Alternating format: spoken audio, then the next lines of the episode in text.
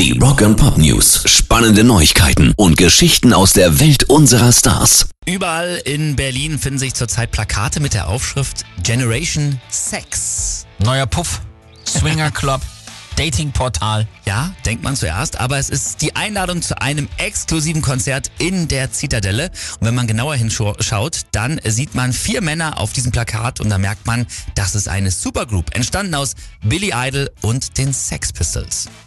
Ah, ah, ah, dann ist das ein Wortspiel, hä? Wegen seiner alten Band Generation X und den Sex Pistols? Genau, zwei ah. von jeder der beiden Bands treten morgen Abend gemeinsam exklusiv als Generation Sex dann in der Berliner Zitadelle auf. Rock'n'Pop News. Und momentan werden ja Mondpreise für alte Gitarren von toten Rockstars gezahlt. Mhm. Es gab ja erst letztens sogar irgendwie 600.000 Dollar für eine kaputte ja. Fender von Kurt Cobain. Genau, jetzt wurde eine Epiphone von Jimi Hendrix versteigert, die eigentlich seit 15 Jahren als verschollen galt.